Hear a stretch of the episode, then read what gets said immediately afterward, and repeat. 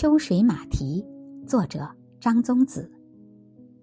前几天下班路上读汪曾祺的小说，等车时读了一篇，车上读了四篇，到家后意犹未尽，再读一篇。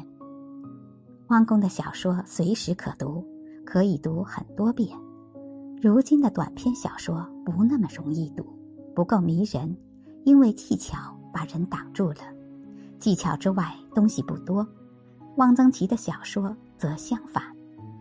苏东坡和张居正都说过：“绚丽之后的平淡才是了不起的。”对于技巧也当这么看。宋人说：“用典需如盐在水，味道在，没有痕迹。”汪公早年也多在技巧上用功，晚年得自在，回归传统，心中无藩篱，放手写来。最能得笔记文的神韵。汪曾祺写兽医姚友多，生活很简朴：早上一壶茶，三个肉包子；中午一碗面，两个叉酥烧饼；晚饭喝粥，看的人好舒服，心生羡慕。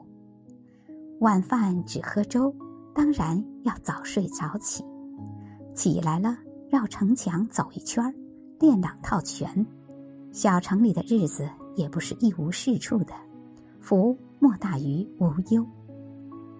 如果此刻有一点疑惑的话，不是精力的衰退，也不是思考的迟钝，而是思考的深度不在期望的层次上。愈希望摆脱，愈被迅速拉回现实。现实是一锅酱汤，自以为跳出了，身上残留的还是它的气味。值得安慰的地方在于，由于距离太近，我们看不清自己。实际上，我们可能比自己以为的更好，因为在陌生感上才能建立起一个形象，藏起一部分，以便更好的被理解。